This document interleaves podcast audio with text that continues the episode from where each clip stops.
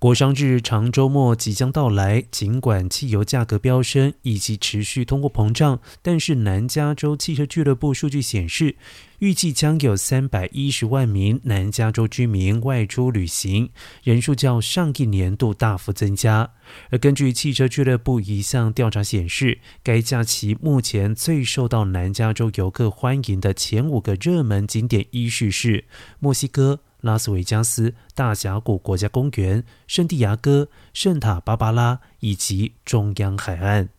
而夏威夷则是南加州飞行旅客的首选目的地。而全国范围内，南加州安纳罕为第五大最受旅行者欢迎的目的地。